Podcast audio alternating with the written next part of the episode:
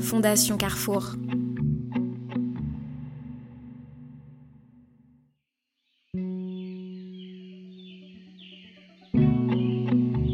On est nombreux à avoir une envie irrépressible de cuisiner pour les gens qu'on aime.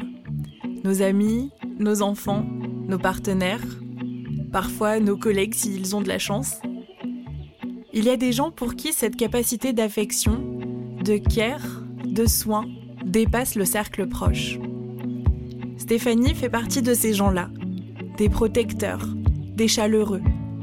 Elle récupère ce qui reste dans les rayons de l'épicerie solidaire où elle travaille, avant un nouvel approvisionnement, et avec les invendus des supermarchés, elle cuisine des repas réconfortants qu'elle distribue ensuite aux gens victimes d'exclusion.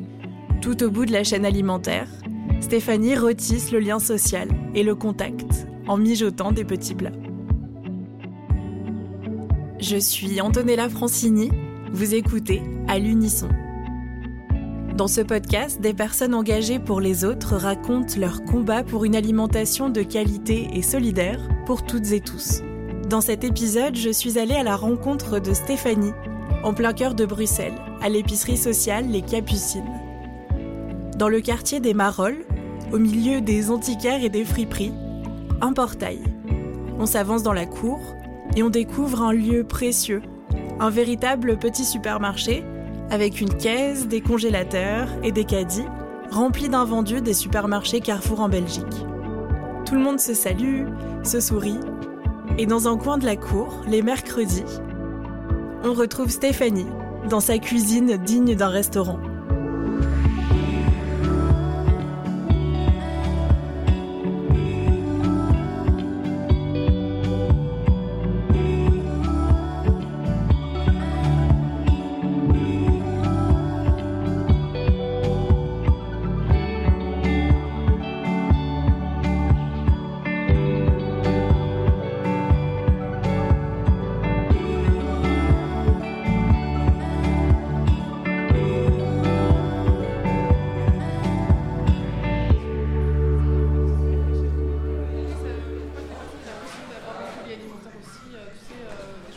Euh, que je travaille, j'ai déjà été euh, styliste, j'ai été prof de stylisme, j'ai été décoratrice. J'ai aussi une boutique. Euh, là maintenant, je travaille plus dans la restauration. J'ai aussi eu un restaurant d'ailleurs. Et vraiment, le dénominateur commun, c'est aller vers les autres et faire plaisir aux autres dans tous ces domaines. c'est vraiment le contact et ce que l'autre ressent quand tu l'aides qui est important. Mais c'est une amélioration déjà Ça, je crois. folle. Ah, tu m'étonnes, tu vois que c'était. euh, Mais le médecin croyait que j'allais perdre ma main, carrément. Je m'appelle Stéphanie, j'ai 42 ans et je travaille à l'épicerie sociale depuis un an et demi. Pendant le Covid, le gouvernement a aidé le secteur de la restauration parce qu'on nous a demandé de fermer nos établissements. On a reçu des compensations financières, mais tout autour de nous, il y avait euh, nos étudiants ou les euh, personnes. On avait beaucoup de clients qui étaient acteurs, comédiens et qui du jour au lendemain ont perdu tous leurs revenus et ils n'ont pas du tout été aidés. Et on s'est dit qu'il y avait euh, quelque chose qui n'avait pas été à un moment donné au niveau du gouvernement et du coup, j'ai eu envie d'aider à mon tour les autres. Bonjour, S'il vous plaît. Oui, bonjour. On se voit vendredi Oui, d'accord. Oui, super. Il cherchait un poste aux Capucines euh, qui était aussi un petit couteau suisse et je me suis dit que j'allais euh, postuler pour, euh, pour ce nouveau challenge et euh, effectivement il y avait une grande partie cuisine puisqu'on développe un service euh, de plats préparés. Donc dans les grandes lignes, on est une épicerie sociale, on existe depuis 20 ans et on développe de l'aide alimentaire autour de ce projet. On crée des banquets pour des personnes précaires, on a un service de plats cuisinés, euh, j'ai un collègue qui organise des ateliers de cuisine. On essaie vraiment de tout tourner autour de l'alimentation, euh, qu'elle soit surtout de plaisir euh, et que ça fasse euh, écho aux gens de bien manger, que c'est important. et ça nous touche beaucoup, comme on est tous très attirés niveau alimentation ici. Alors nous, on a à peu près 750 euh, familles qui sont clientes, donc ça représente certainement 1500 euh, personnes. Les Marolles, c'est un quartier de Bruxelles euh, qui joue sur deux tableaux. Euh, on a d'une part les antiquaires, avec leur clientèle évidemment euh, d'antiquaires qui est assez aisée. Et de l'autre part, on a tous les logements sociaux de Bruxelles. On a des grandes tours d'immeubles avec des personnes issues de l'immigration qui sont arrivées dans les années euh, 60-70 et qui ont toujours vécu ici et qui n'ont pas bougé de ce quartier. Et c'est le quartier le plus pauvre de Bruxelles, avec un revenu médian de 15 000 euros par ménage annuel, ce qui fait vraiment que c'est vraiment le quartier le plus Précaire de Bruxelles.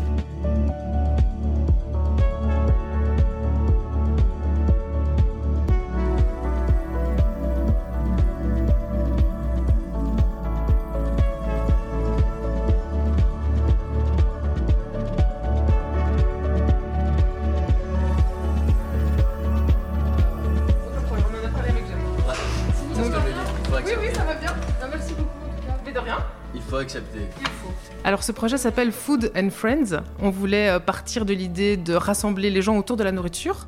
Et donc euh, notre constat est parti d'un état des lieux du quartier. Il manquait une petite offre d'aide alimentaire euh, plus valorisante qu'un restaurant social où les personnes n'osent pas trop aller si elles sont isolées, où les femmes vont beaucoup moins dans les restaurants sociaux. Donc euh, le mardi, euh, je fais mes courses dans notre épicerie sociale en fin d'ouverture et je choisis des produits euh, qui m'inspirent. Donc je ne sais jamais ce que je vais cuisiner à l'avance puisque c'est toujours basé sur les invendus. Aujourd'hui, je fais un waterzeuil de poisson. C'est une recette belge à base de bouillon avec du céleri, des carottes et je vais le faire avec du merlu et du saumon et des petites crevettes grises. Le mercredi matin, j'entre en cuisine vers 9h et là, je commence à, à faire mes, mes plats et mes desserts. Et vers 11h, je pars euh, faire ma petite tournée de livraison euh, chez mes clients. On est entre 12 et 15 euh, clients réguliers. Donc, on les appelle vraiment des clients parce qu'il y a un petit échange euh, monétaire. Donc, c'est nos clients. Ils payent un petit prix qui est de 3 euros et avec ça, ils reçoivent un plat et un dessert. Déjà, j'aime bien faire de la cuisine du monde. J'ai envie de leur faire découvrir euh, des plats qu'ils ne connaissent pas. Et beaucoup me disent Ah, mais ça, je ne connaissais pas. Ça, c'est des nouveaux goûts. Et ça, c'est vraiment plaisant euh, de leur faire goûter des choses euh, différentes. Donc, je fais beaucoup de cuisine euh, indienne ou asiatique. Ça, ils aiment beaucoup. Et bientôt, je leur ferai des sushis parce qu'ils m'ont demandé aussi de pouvoir goûter un petit peu euh, des produits japonais.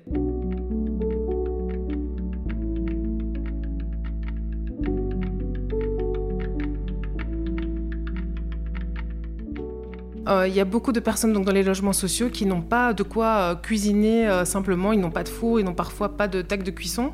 Et du coup, pour eux, c'est très compliqué même de manger euh, quelque chose de, simple. Donc nous, on leur apporte une solution euh, clé en main. Donc ils n'ont plus qu'à manger, ils peuvent manger directement le plat qui est euh, chaud, ou alors ils peuvent le réchauffer plus tard euh, s'ils le mangent plus tard.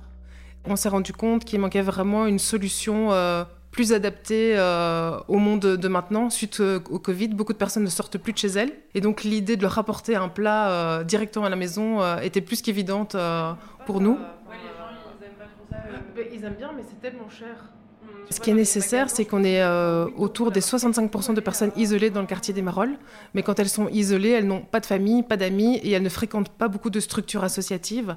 Donc c'était vraiment très important pour nous euh, de les cibler et de discuter avec elles, simplement de faire un, petit suivi. Ça fait quelques mois que je les connais et on a des petits sujets de conversation. Certaines vont au théâtre et me racontent leur euh, soirée. D'autres ont des petits soucis avec des voisins ou quoi. Et on, discute et on fait des échanges et c'est ça qui est important.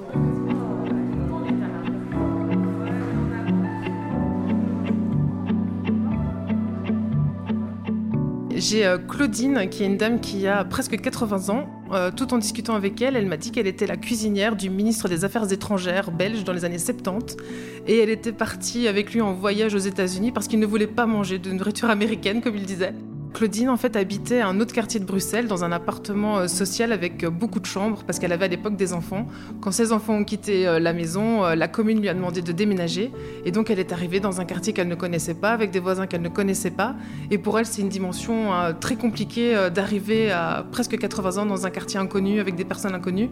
Et du coup, elle a vraiment besoin de créer du lien. et elle participe à beaucoup d'activités dans le quartier pour re- retisser ce petit lien qu'elle avait avant. 24 mars 28, c'est les petits euh, musicals. On pourrait imaginer que c'est des personnes introverties qui n'ont pas envie de nous voir, mais finalement, quand on creuse un peu, euh, c'est des personnes euh, très gentilles, euh, très qui ont besoin en fait qu'on aille vers elles.